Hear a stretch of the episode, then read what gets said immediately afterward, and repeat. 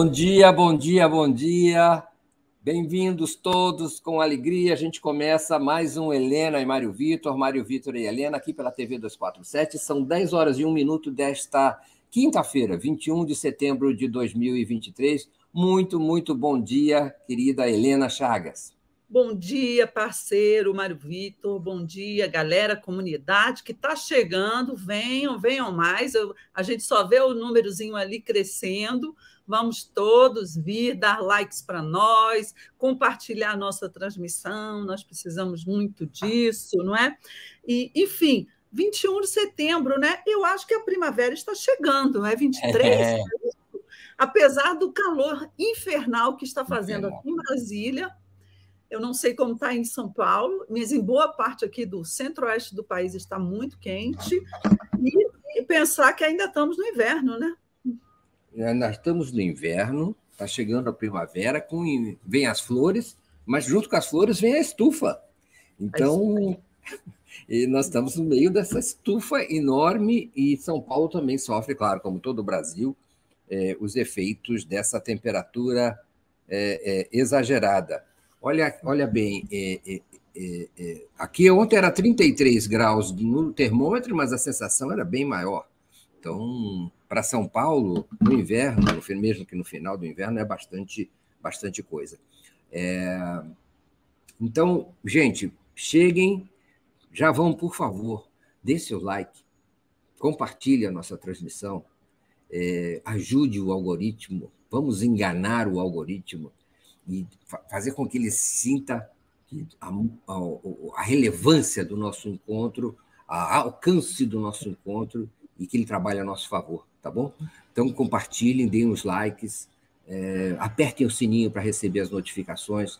Deve, usem o nosso, a nossa área de, de chat para enviar perguntas, informações. O chat é tão bem informado para questões, para direcionar o, a nossa conversa também, participar dela. Tá bom? Se você quiser, você pode se tornar membro da TV 247, um membro solidário. Basta você assinar em brasil247.com/apoio. Você pode também é, doar pela chave pix@brasil247.com.br. Se você quiser, pode enviar também super stickers e super chats, que nós também leremos aqui é, no, na nossa conversa. Conversa que, aliás, é, bom, só uma coisa aqui, vou saudar Sheila Meyer, que chega como nova membra, o Aderson, Aderson Gonçalves, que também chega como novo, novo membro. Muito obrigado, sejam muito bem-vindos. E, e, e, e é, o Edson Elétrica já, já, já nos introduz no primeiro tema da nossa conversa. Helena, para onde a gente apontar hoje tem assunto, não é isso? Para onde a gente quiser tem assunto, o que está sobrando é assunto Quanta hoje. coisa, não é? Quanta... É. A gente nem combinou antes os outros assuntos, né, Marivito? É. A gente vai não... levando, porque os principais a gente, a gente já falou aqui no, no, no título, né? E, e, que é o quê? Os dois ministros bolsonaristas do Supremo, Cássio Nunes Marques e o André Mendonça, é, boicotando a CPI do golpe, a CPI do golpe que está investigando, claro, o bolsonarismo e, o, e, a participação do Bolsonaro e de todos aqueles responsáveis pelo 8 do 1, que já estão começando a ser julgados até pelo Supremo Tribunal Federal. E o que, que eles estão fazendo? Para é, é, é minar a CPI, eles estão concedendo liminares a depoentes convocados, permitindo que eles não compareçam na CPI. Isso é uma afronta à própria instituição da CPI e ao Congresso. Por quê? Porque a Constituição define as CPMIs, CPIs e CPMIs como é, mecanismos não é de investigação parlamentar, mas com os mesmos poderes de autoridades judiciárias. O que, que, são esses poderes? Poderes de investigação, poderes de requisitar documentos, poderes de requisitar é, é, quebras de sigilo, poderes para convocar pessoas para depoimentos. Né? Isso aí, a justiça, quando te convoca para depoimento, você não recorre lá ao, ao Supremo para não ir, você tem que ir. Se não, não for de espontâneo, vai de bar de vara. Então, é, a, a, os, esses dois ministros estão quebrando isso, estão afrontando, não é, o Congresso e a CPMI, não é, Maria Vitor? O, o, aí é um, eu, eu, tenho a impressão, Helena, que nós presenciamos aí um enrosco institucional mesmo, não é? é como você apontou. O Beto Silva fala: bom dia, Helena e Mário Vitor, ou Mário Vitor e Helena, bom dia, comunidade. Dedo no gostei e compartilhe. Já saltou, já multiplicou a audiência já. a partir do início da nossa conversa aqui. Valeu, gente. E, Helena, então o que, que é isso? O que está acontecendo? Há uma. Eu, eu me lembro, você me corrija se estiver errado, eu me lembro de autorizações para que a, o depoente se mantivesse calado, para não produzir provas contra si mesmo no plenário da, da CPMI. Mas eu não me lembro de autorização para não comparecer. E... Já houve em outras CPIs também. Há uma jurisprudênciazinha, mas o normal, inclusive nessa CPI aí, é isso que você disse: autorização para ficar calado. É uma jurisprudência mais forte do que a do não comparecimento. Eu tenho a impressão também que isso expressa, de certa maneira, é, Bom, claro, obviamente a disputa política com o bolsonarismo, a, proteção que o, o Cássio Conká Nunes Marques re, realiza e o André Mendonça também é, é, ajuda né, a proteger essas testemunhas que podem e podem certamente colaborar com a CPI, aprofundando a incriminação do Bolsonaro e de outras pessoas mas então eles são autorizados a não comparecer agora, não, não depor. É, faz um certo sentido, mas há essa ideia também de disputa entre, entre instituições, Helena. Eu acho que tem aí também. Aí que eu quero dizer que é o rolo, é o, é o STF, é o parlamento, é essa invasão de atribuições que você apontou. E há também, aí também acontecem coisas no lado da Polícia Federal e da, do Ministério Público e da Procuradoria-Geral da República a respeito de que ente tem o poder central de investigação é, ao qual os outros seriam, de alguma maneira, subordinados ou secundários. Então, há essa questão também. Uh, e o bolsonarismo está se valendo disso, né? dessa, vamos dizer assim, dessa indefinição ou dessa suposição de indefinição a respeito de quem é que conduz uh, essas investigações. Eu tenho a impressão que quando entra, não sei o que, é que você acha, Helena, mas quando entra o parlamento, deveria, em tese, haver uma espécie de é, é, prestação de serviço dos outros poderes ao parlamento na, na sua atividade investigatória é, por conta de por conta de várias coisas, mas inclusive por conta de o parlamento ser um poder em tese mais democrático. Não sei o que você acha. É, eu acho sim, tem realmente esse esse confronto e ele e ele não é fruto só da hipertrofia do Supremo, do Judiciário, porque realmente o Judiciário, nos últimos tempos, sobretudo o Supremo Tribunal Federal, ele cresceu muito.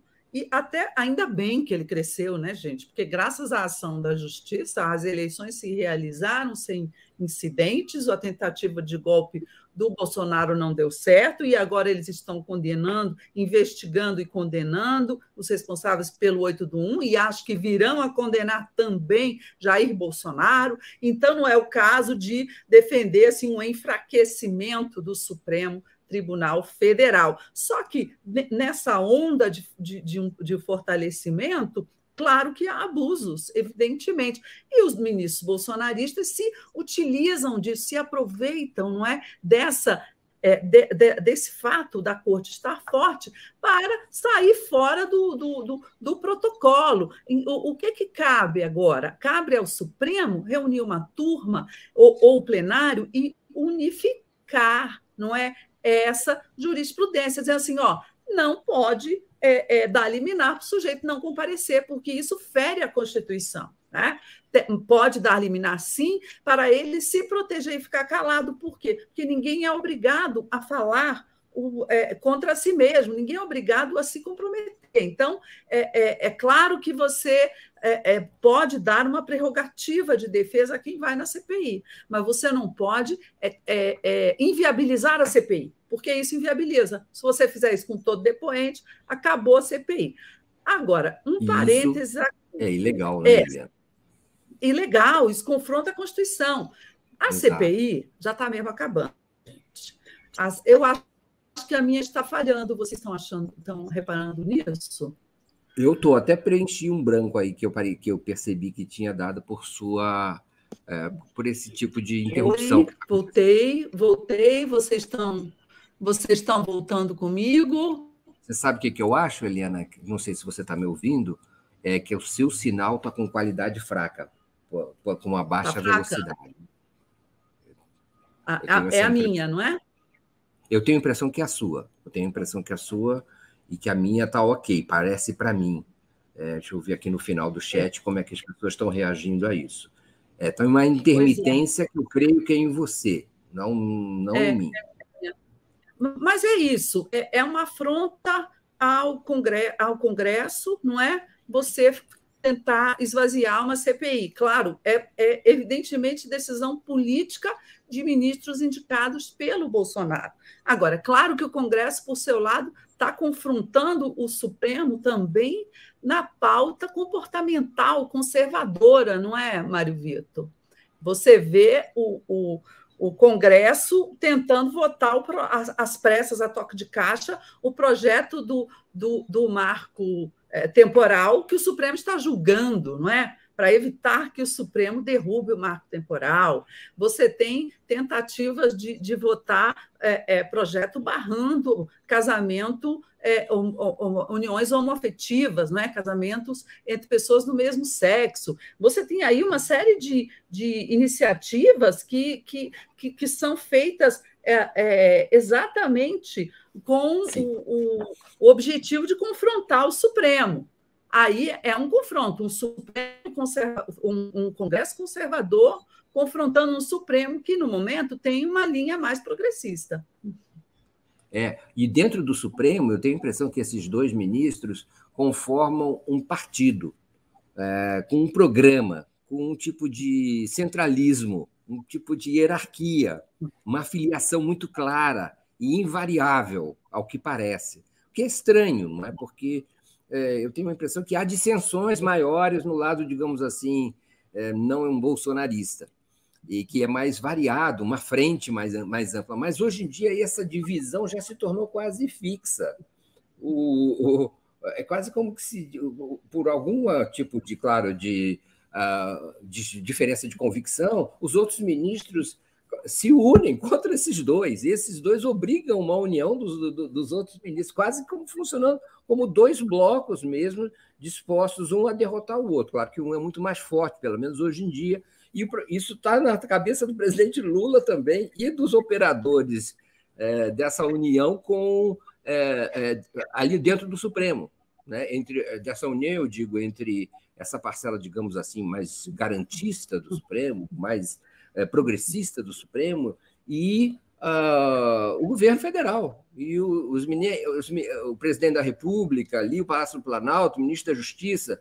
Então, há essa, esse, essa ponte aí, é, e isso está também importante, porque é um dos temas que nós vamos tratar hoje, é a questão dessa indicação desses novos é, é, importantes é, ministro do STF, ou ministra do STF, procurador-geral da República, e essa dança das cadeiras ali com o governo federal.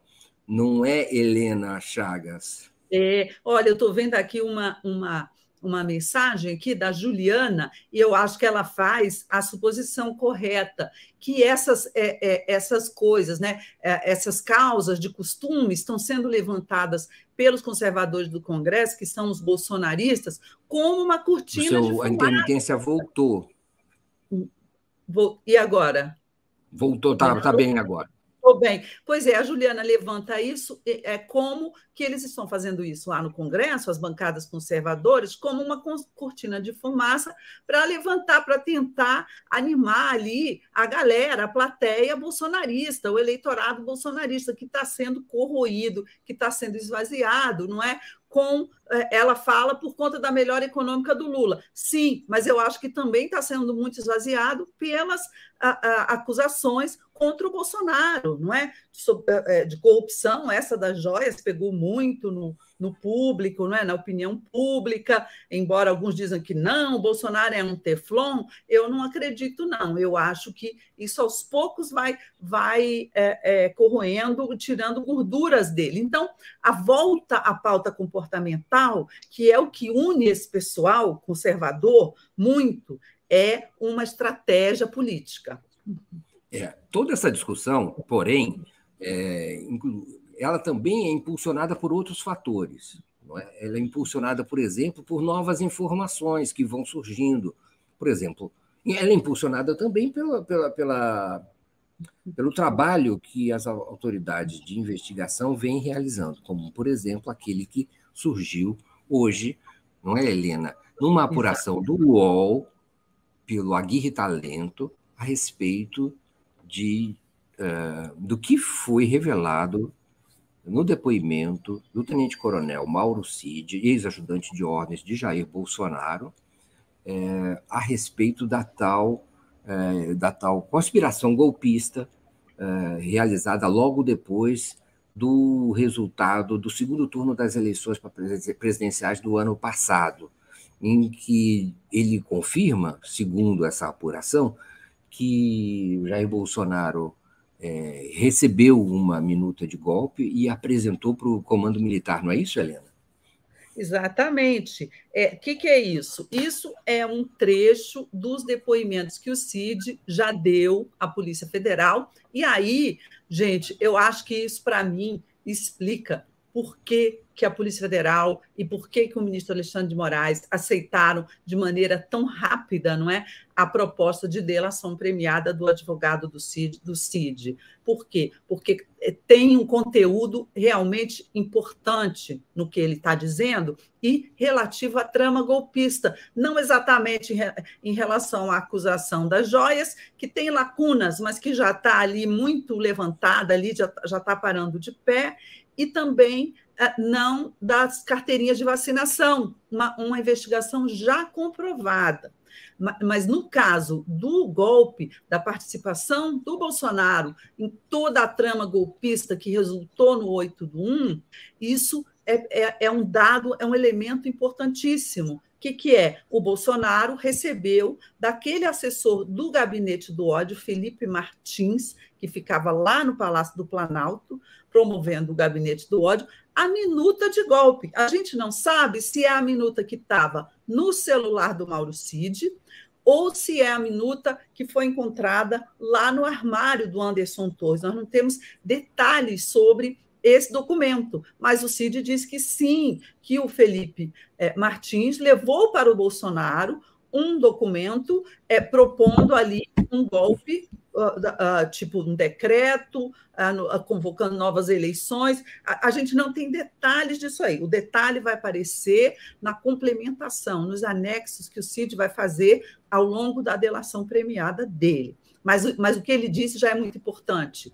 A minuta foi parar nas mãos do presidente da República. E, mais ainda, o presidente da República mostrou-a aos chefes comandantes militares da ocasião. E, segundo a matéria do Aguirre Talento, diz o CID, o comandante da Marinha, não é? Almir Garnier, não é?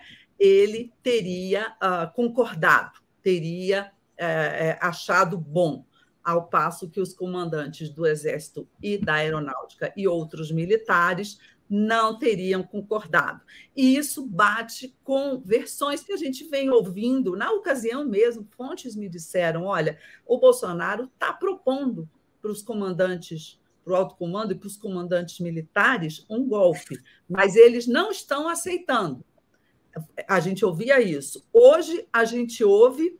Outro dia eu encontrei-me com o ministro da Defesa, José Múcio, e, e, comentando sobre esse assunto, ele falou assim: olha, é preciso ficar claro para o Brasil que não houve golpe, porque os militares não concordaram, os comandantes não concordaram com o golpe.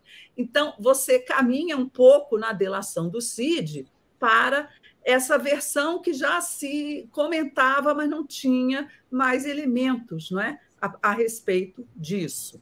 Vamos, vamos ver, claro, o que se diz numa delação tem que ser comprovado, não, não basta depoimento. Mas o Cid diz que esteve lá e que ouviu essas reuniões. Bom, muita calma nessa hora, todos nós, amigos.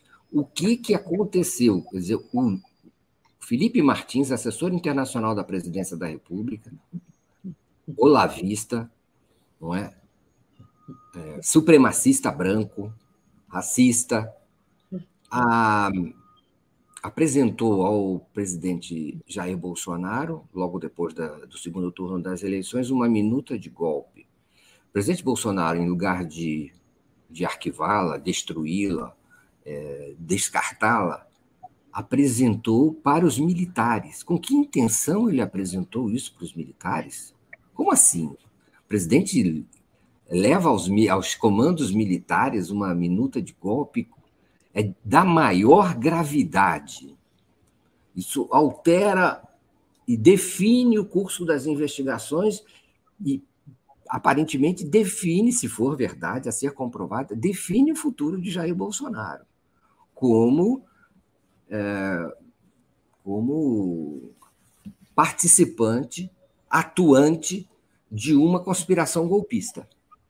Não é? Não há que esperar outra definição a respeito desse ato. O presidente que deveria ser o garantidor das leis e da democracia, ao contrário, as sabota, sabota o processo eleitoral. É totalmente coerente com aquilo que ele fez durante todo o período, vamos dizer, toda a questão do questionamento das urnas, a reunião com os embaixadores, cria um caso completo, completa esse caso inteiramente e é, é, já não é à toa, Helena, que na semana passada, numa entrevista ao, a, ao colunista do Globo, como é que é o nome dele? Eu não estou me lembrando dele, o, do nome exatamente, mas logo eu lembro, e vocês vão me lembrar aqui também no, na área de chat, e Bolsonaro fala assim: de pensar e discutir é Lauro é diferente. Jardim, de... Lauro Jardim. É. Lauro Jardim. Lauro Jardim, obrigado. É, Bolsonaro já sai com a ideia, talvez sabendo do depoimento do. Uh, tentando atenuar o, o, depoimento do Mauro Cid, ele diz: discutir e pensar não é atuar. Não é?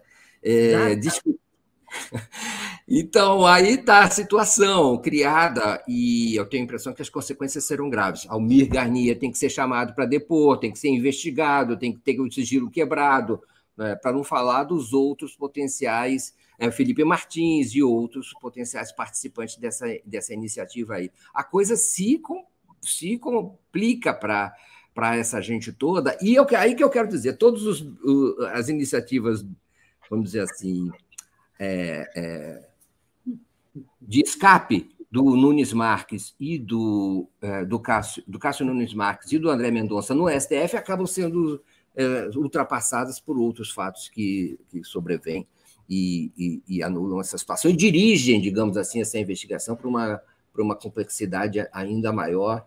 É, e isso é o que nós vamos ver é, se se confirma, e eu acredito que sim, na, nos próximos momentos.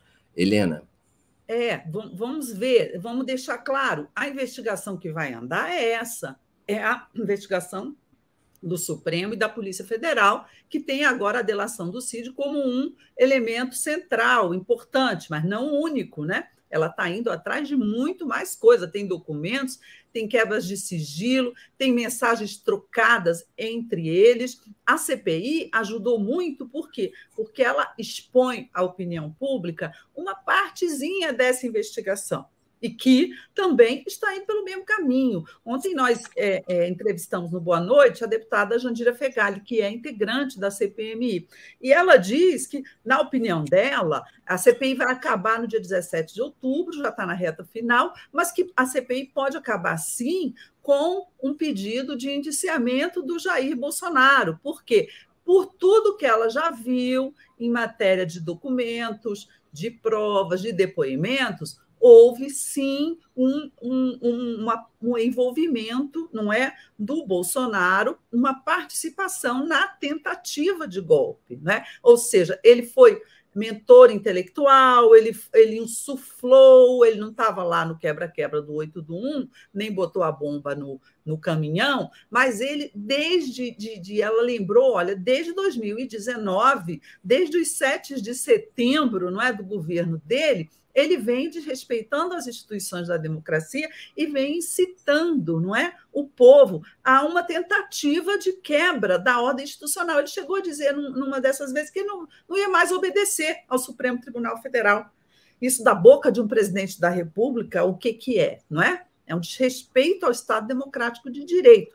Então, é, é, esse conjunto da obra, reforçado agora, como parece que vai ser, pela delação do Mauro Cid, é, justifica, ampara no relatório da CPI, ao menos, o, o pedido de indiciamento do Bolsonaro até isso virar um, um, indiciamento na justiça, porque o relatório da CPI vai ser mandado ao Ministério Público, o Ministério Público é, é, é, cabe a ele, não é, Pedir, indiciar, depois fazer a denúncia, mas, mas tudo isso vai confluir, não é, para o mesmo é, é, para o mesmo, mesmo canal, para o mesmo rumo, né? O, o, o resultado da CPI que expôs, né? O relatório da CPI será divulgado publicamente, enquanto que as investigações lá da PF estão em sigilo.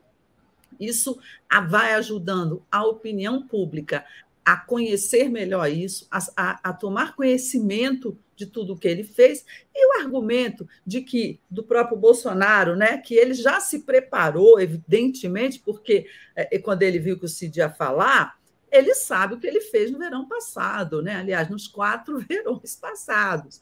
Então, é óbvio que ele está fazendo uma vacina. Olha, discutir não é cometer o crime, não é? Falar não é cometer o crime. Depende, depende, porque quando você tem é, uma tentativa de homicídio, você não precisa ter o homicídio é, é, executado para condenar a pessoa pela tentativa do homicídio não é? Porque ela, ela, ela perpetrou o crime. Da mesma forma, o, o crime do golpismo. Se tivesse havido golpe, minha gente, essa investigação nem existiria, nem na Polícia Federal, nem na CPMI, e certamente nem eu e Mário Vitor estaríamos aqui, não é? Com vocês. Talvez a gente estivesse vendo o sol nascer quadrado em algum canto por aí. Então, é, é, não precisa ter golpe para você condenar o golpista a tentativa de golpe já é o suficiente para você condenar o golpista. Essa é a opinião de muitos advogados. Cadil Batista fala: Mário, pergunta que não quer calar. Se o Coiso levou esse tal documento aos conhecimentos das lideranças das Forças Armadas, então por que os tais não declararam a prisão do referido? Não declararam, é, não declararam a prisão, nem sei exatamente como responder essa pergunta, mas não declararam a prisão, e além do que, aí já temos evidência de que um, pelo menos um comandante de uma força, Almir Garnier, da Marinha, se demonstrou em, em acordo, né, concorde com a, a, proposta de golpe. Então, até as versões de que as, os militares, em geral, resistiram é, não se sustentam, aparentemente, segundo esse esse, esse depoimento. Há quem diga aqui, é, é, há quem diga aqui que o, é, é que o Bolsonaro, é, na verdade, perdeu né, a chance não é? e, se, e se revelou muito, é, muito fraco nesse momento. o que acontece também é o seguinte, é que o, o golpe estava sendo tramado. Né? As lideranças militares, é, uma se declarou. Ah, quem lembra aqui no, no, no chat, alguém lembra que uh, o Garnier, esse mesmo ministro, esse mesmo comandante do, da Marinha, não compareceu à, à, cerimônia de transmissão do comando para o novo, uh, para o seu substituto. É? Em protesto, né? evidente, evidente protesto. Ou esse comandante ainda não se manifestou a respeito desse depoimento do Mauro Cid é, que o envolve. há também a, a, a, outra, uma outra observação que a gente pode fazer, Eliana, é de que com, com esse tipo de informação na mão, negociada pelo advogado do Mauro Cid, a Polícia Federal ganha uma espécie de preeminência, né? uma espécie de, é, é, de privilégio né? não indevido nessa nesse disputa política com outras instituições, instituições a respeito de quem comanda. Ela tem um tesouro na mão que é o depoimento do Mauro Cid. E eu imagino lá dentro como é que se resolve isso. Se isso é um vazamento ou se isso é aquele vazamento programado, sabe? Também regulado pela política, de disputa entre essas burocracias e essas instituições, de acordo com ah, conveniências, que eu não sei até que ponto da hierarquia chegam, se chegam até o ministro Flávio Dino ou não. Essa, toda essa questão eh, de dependência ou independência das instituições está em jogo. É, é, então, o, eu queria só lembrar aqui, Eliana, o Vicente Joucas fala: desde sempre os militares são cidadãos e funcionários públicos, além de serem indivíduos.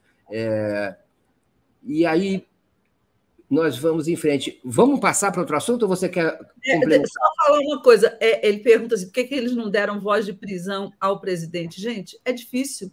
Você prendeu o próprio chefe. O Bolsonaro era o comandante em chefe das Forças Armadas. Seria totalmente legítimo prenderem, porque as Forças Armadas, antes de obedecer ao Bolsonaro, elas têm que obedecer à Constituição brasileira, ao Estado Democrático de Direito.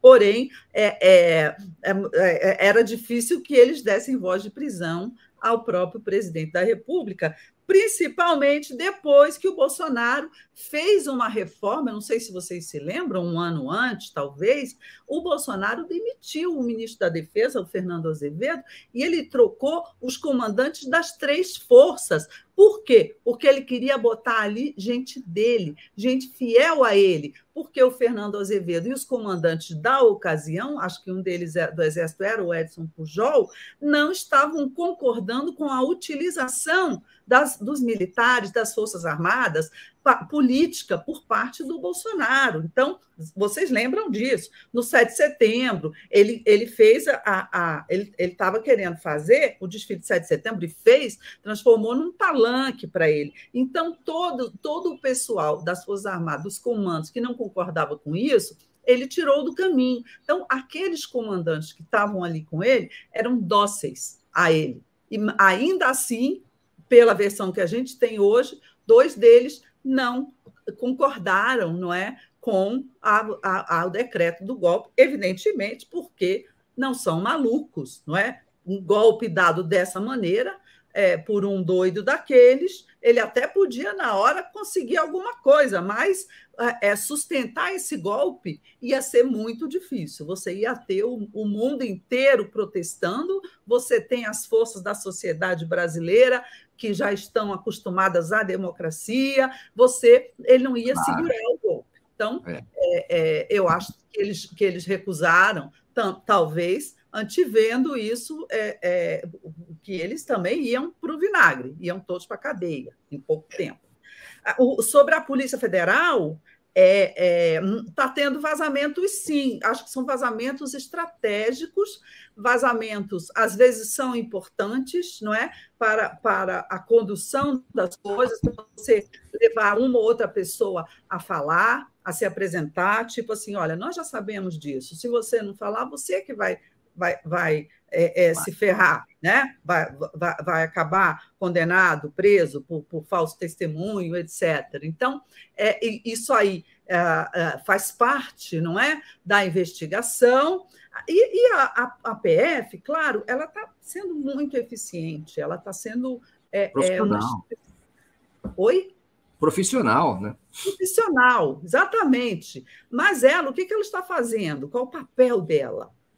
É Polícia Judiciária. Ela está investigando sob o comando do ministro Alexandre de Moraes, do Supremo Tribunal Federal. Cada operação, cada movimento, cada quebra de sigilo é autorizada pelo ministro. O Ministério Público também, o procurador Carlos Frederico, ele também está é, é, acompanhando e atuando. O Ministério Público dá parecer. Você tem essa rusga em torno da da delação premiada, né, porque o, Ministério Público disputa com a Polícia Federal, e não é de hoje, já de muito tempo, a prerrogativa de fazer a delação, de, de ser o, o condutor da delação premiada, isso você existe, mas o Supremo ele, ele, ele vai arbitrar. Aliás, no caso, aí já arbitrou. O Alexandre Moraes aceitou, disse que a PF pode fazer, mas o MPF, a Procuradoria-Geral da República, claro, terá o seu papel adiante, porque ele é o dono da ação penal. Então, claro. ele que vai chegar e, e, concordar ou não com a negociação, o que vai ser oferecido com o CID, ele vai oferecer a denúncia, se, se achar que a delação foi consistente. Agora, inteligentemente, o Alexandre está esperando. Está esperando o quê? Está esperando a troca do Augusto Aras, o fim do mandato do Augusto Aras, que é agora no dia 28 de setembro, quando virá um novo procurador-geral da República, nomeado pelo presidente Lula, e naturalmente, não é? Muito mais uh, independente para fazer uma ação contra Bolsonaro. Vamos lembrar, gente, o Aras engavetou tudo. Tudo que veio da CPI da Covid, tudo que veio de todos os lados contra o Bolsonaro. Então, é óbvio que não, que não vai botar o Aras para participar da delação premiada do Mauro Cid. Não tem qualquer sentido nisso. De qualquer forma, vai ser muito interessante testemunhar é, o desenvolvimento desse conto, o conto a, cada, a, ca, a Queda da Casa de Aras. Vamos testemunhar isso no próximo mês é, é, com muita atenção. O, o, vale lembrar ainda que o, o roteiro mudou, né? Estou tentando mudar de assunto, mas não consigo sair. Não é, consegue, né? Porque é tão palpitante. O roteiro mudou. Né? Qual era o roteiro até agora? Não, o roteiro até agora era de que é, havia uma conversa de golpe, mas os, o, o, o, Bolsonaro não tinha feito nada especificamente em relação ao golpe. E havia uma outra parte desse roteiro que era de que o Mauro Cid não falaria nada a respeito desse assunto ou não implicaria. Primeiro, falou, ao que parece, e implicou o Bolsonaro. É, seriamente, seriamente. Então, rompeu ali aquela, aquela cumplicidade do ajudante de ordens, do militar é, é, respeitando essa hierarquia interna da presidência da República. Caiu a casa aí. Segundo, é, é, a, os militares Havia uma presunção de que os militares, ou pelo menos era esse o roteiro, não teriam participado e teriam resistido a qualquer iniciativa golpista. O conjunto. Agora já surgiu uma outra versão, a de que um, um comandante da, de uma força teria aderido e apoiado. É, não só Bolsonaro apresentou, como um comandante aderiu. Então, aí a, o, o, o enredo se engrossa, o enredo está ficando mais grosso. Será que é isso mesmo? Pode haver novos desenvolvimentos a partir do fato de que o, o implicado, Almir Garnier, pode vir a delatar outros também, se for o caso, se esse, se esse assunto se desenvolver desse jeito. E como fica essa articulação toda na área militar em relação ao novo arranjo, arranjo que foi feito depois é, de, da montagem dessa narrativa. Então, é, tudo, tudo volta a estar em questão a partir, de, a partir desse momento, desse depoimento, se ele se confirmar, fulcral do do tenente-coronel Mauro Cid, não é? é Garnier, Garnier, já foi para a reserva, né? Já saiu do, do, do da, da, da, ativa da, da Marinha. Ah, tenho quase certeza disso, que o sujeito, depois que é comandante, ele vai embora, né? E, enfim, eu não sei, eu sinto que há um certo temor, um certo cuidado do próprio governo, da CPI, em não espraiar as investigações para militares da ativa.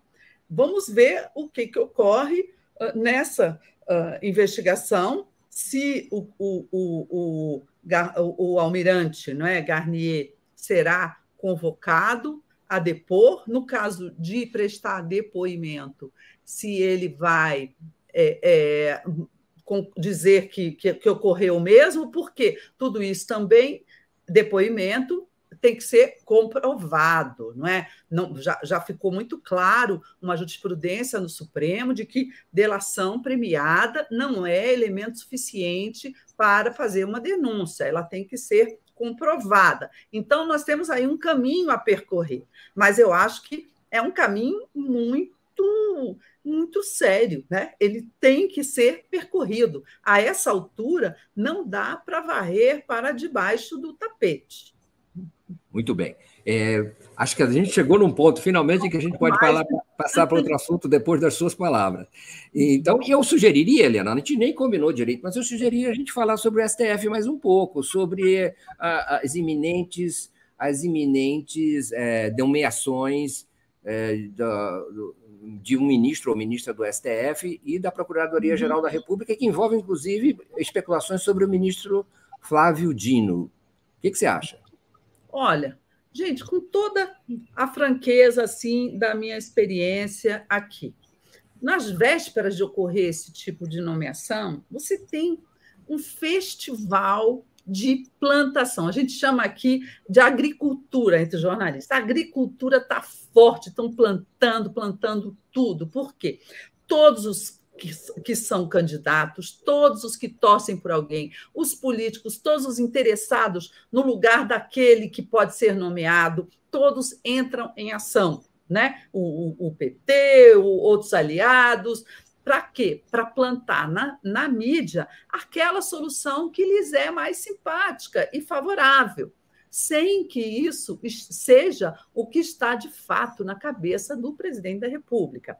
O que eu, o que eu ouço dizer é que Lula não decidiu ainda, nem para a PGR, nem para o Supremo Tribunal Federal, que ele está ouvindo. No caso do Supremo Tribunal Federal, nos últimos dias foi impressionante a quantidade de fontes que falou, com, falaram com jornalistas de todos os veículos que o Dino, o ministro da Justiça Flávio Dino, seria agora o favorito. Eu não sei, eu tenho minhas dúvidas, porque o Dino, ele é um baita ministro da Justiça, né? O Dino foi o sujeito que no dia seguinte, no dia seguinte, não, no dia do 8 do 1, foi reagir, antes do 8 do 1 ainda, lá no 12 do, do, do no, no 12 do, do 12, não é? Do, 12. É, é, do houve aquela aquela invasão ali, ele veio a público. Quer dizer, o Dino é o sujeito que encarnou a reação da democracia, a reação democrática, a, a reação do governo Lula ao golpe. Eu, eu, ele, é um, ele é extremamente midiático, bem visto na mídia. Eu não sei se o Lula, se fosse ele, abriria mão de um ministro da Justiça tão bem avaliado e correr o risco de botar uma pessoa que dificilmente aos pés do Flávio Dino, né? o, o, o que não é fácil. É, o Dino tem uma longa estrada, o Dino é, ele tem um grande espaço. Pelo que eu sei, ele não está pleiteando, ele não está trabalhando, porque também o Dino, embora seja um ex-juiz, ele é um político ele foi governador do Maranhão, eleito e reeleito. Agora ele foi eleito senador. O povo do Maranhão deu a ele oito anos de mandato, agora sete anos e, e alguns meses. Então, é, ele é um nome sempre citado como possível candidato à presidência da República, se o presidente Lula não for, ou como, como candidato a vice numa chapa é, da, da, da, do atual campo político do governo. Não me parece que ele esteja com isso na, na cabeça dele como um plano. Claro, um convite do rei é, é, um, é, é, é, raro. Quem me disse isso uma vez foi o falecido e querido Sepúlveda Pertence, quando a gente perguntou para ele lá atrás, quando ele antes dele ser nomeado para o Sarney, pelo Sarney e tal, hoje, e aí, como é que é? Você vai? Ele era procurador-geral da República. Ele falou assim: quem é que recusa um convite do rei? Ninguém. Então, se o Lula resolver botar o Dino, o Dino vai aceitar. Mas eu não sei se o Lula terá. O Lula é, é, muito estratégico nessas coisas. Ele não vai mexer, eu acho, num time que está ganhando. Eu acho que o nome do coração do Lula para o STF é o Jorge Messias, um sujeito que está ao lado dele, um sujeito fiel, um sujeito que foi ali é, é, atacado muito, exposto na época da Lava Jato, por causa daquele diálogo é, é, é, interceptado ilegalmente pelo Moro, da Dilma, com o Lula. Ela falava o Messias, era o Messias, né, que ela estava fanhosa. Então, eu acho que o Lula tem muitas razões para escolher o Messias. O Messias é muito novo, então eu tenho a impressão que o Lula deve ter insinuado para ele, ó, sai a campo, vai se viabilizar, como fez o Cristiano Zanin. Vocês se recordam? O Zanin, muitas semanas, meses antes da escolha, o Zanin estava articulando, conversando, conversando com senadores, conversando com políticos, conversando com, com é, é, o PT, ou seja, é, é, pavimentando uma possível escolha. E acho que é o que o Messias está fazendo também. Está pavimentando uma possível escolha. Ninguém faz isso assim, é, um ministro desabridamente, sem ter ao menos uma pequena sinalização do presidente da República de que tem chance.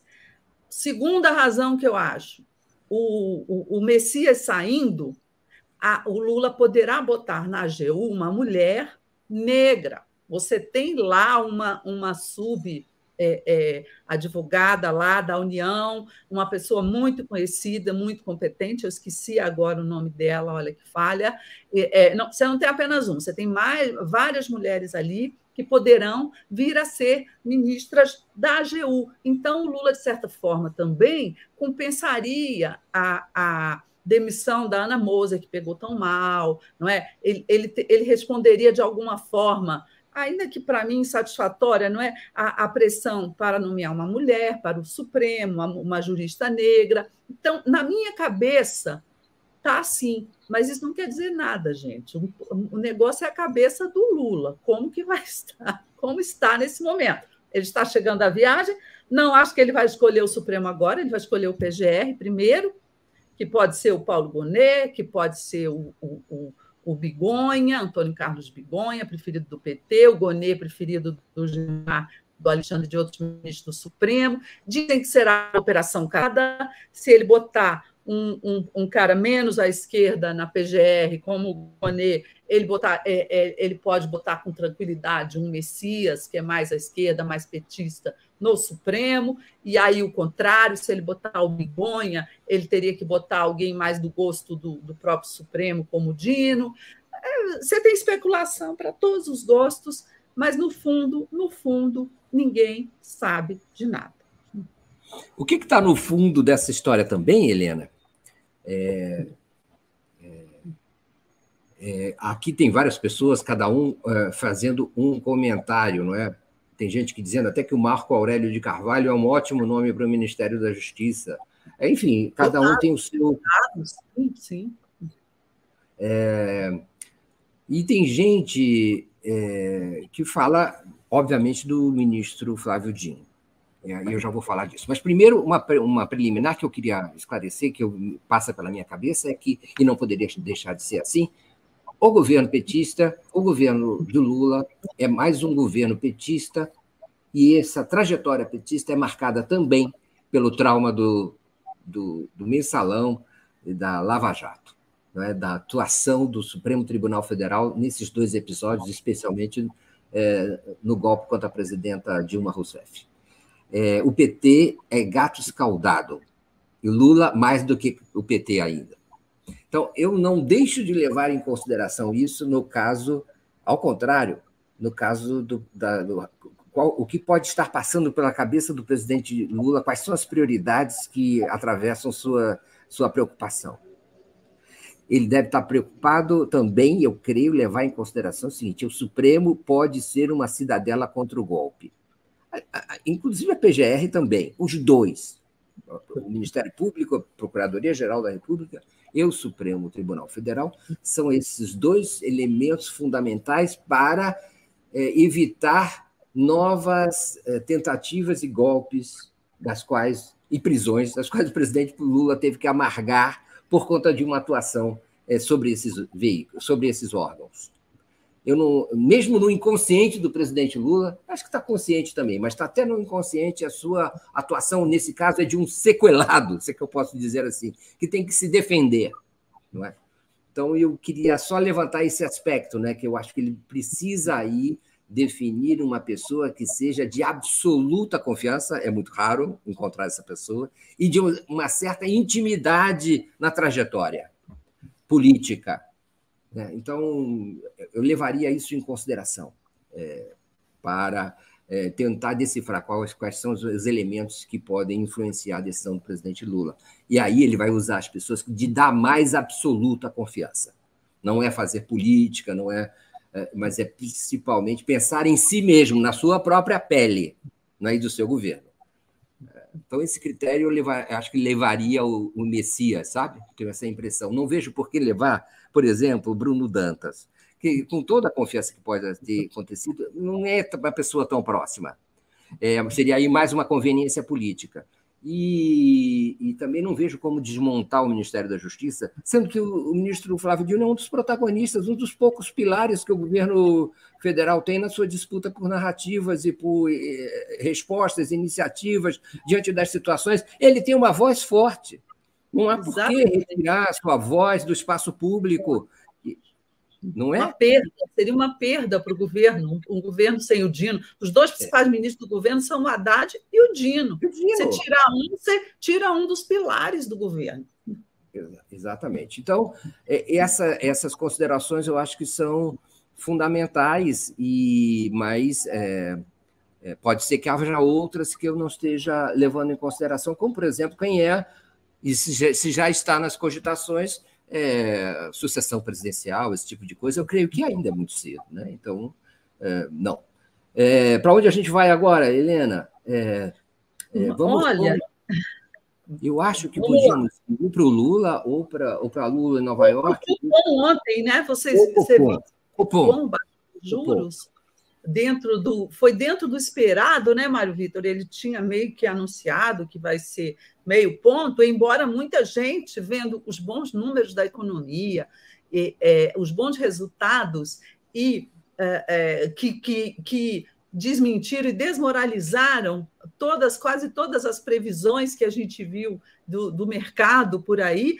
Já havia um grupo, né, a, a, ligado ao governo, é, assim meio que apostando, ó, da próxima vai poder ser 0,75. Essa reunião já pode apontar uma, uma futura, a partir de outubro, 0,75. É, apesar de haver essa situação, eu acho que, pelo comunicado de ontem do Banco Central, o Banco Central é, voltou ao modo cri-cri, não é? Do Campos Neto.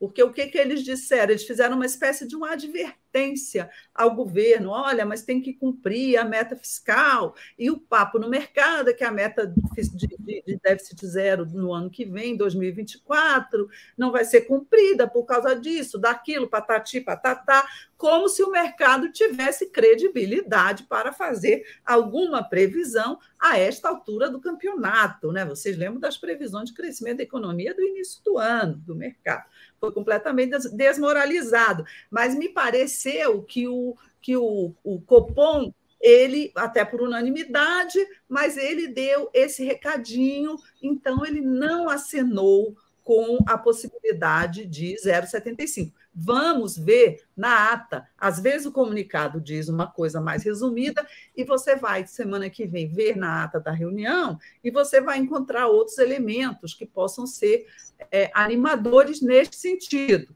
Vamos aguardar. O Banco Central agora tem dois diretores, não é? é, é o Galípolo entre eles, o de, de, de política monetária, que é o mais importante ali, é, é, que são do governo Lula. No final do ano, vai se trocar mais dois, então, em breve, o governo terá uma maioria no Copom. Mas eu sou bastante desconfiada. Até lá, eu acho que o governo Lula ainda vai ter que voltar à disputa de narrativas nesse ponto. Né? Ó, o Banco Central está baixando, mas não está baixando suficientemente. Vamos aguardar. O, o interessante é um, um aspecto é que continua uma trajetória declinante da taxa Selic, não é? é se confirma esse, essa trajetória e não há ninguém que tenha, que ache que ela vai subir de novo no, no futuro próximo. Então há uma, há uma espécie de novidade nesse sentido, quer dizer, todos os, os o governo e o Banco Central convergem que a taxa de juros tem que baixar. Isso é uma novidade. Antes havia uma espécie de eh, diferença muito clara aí, e isso é uma novidade. Aponta eu acho, para uma espécie de otimismo isso. Um, um certo sinal positivo. Não há é, grande. Há uma diferença de, de grau, mas não uma diferença de sentido da, da, entre as principais autoridades da economia brasileira. Isso aponta para algum nível de previsibilidade e de confiabilidade no futuro.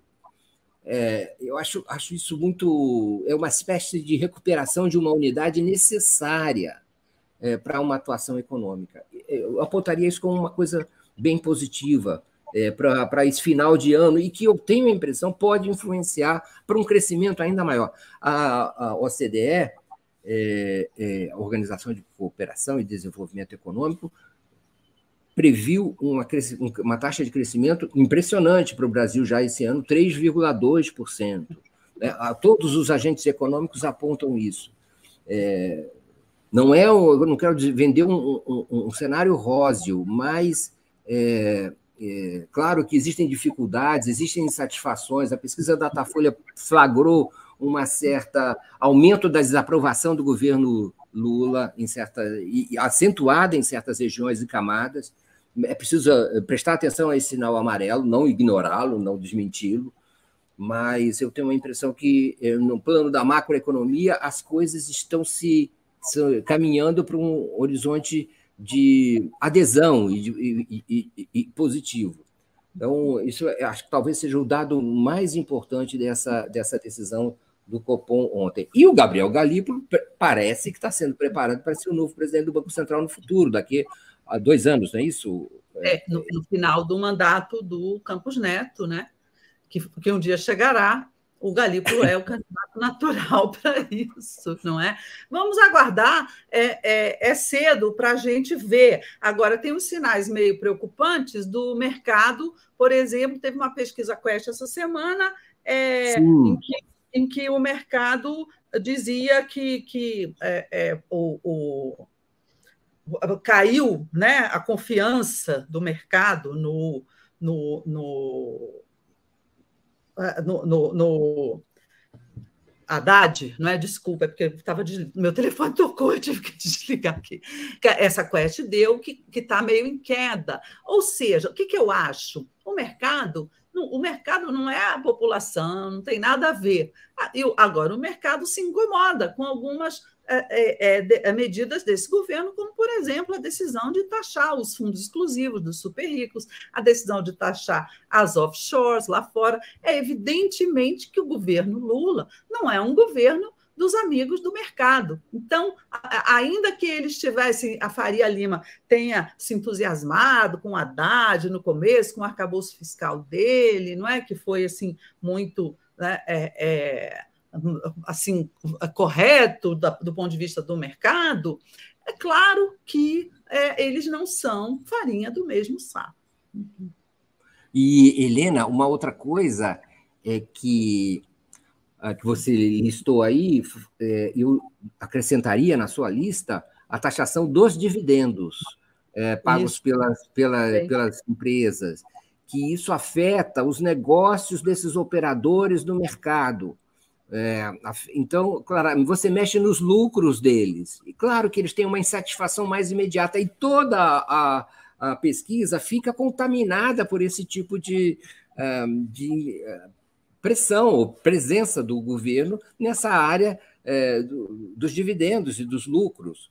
Então, há essa, digamos assim, essa motivação é, imediata. Até aí, a pesquisa Quest é totalmente contrária ao Lula, né? Uma satisfação generalizada desses, vamos dizer assim, desses, uh, dessas pessoas do mercado financeiro.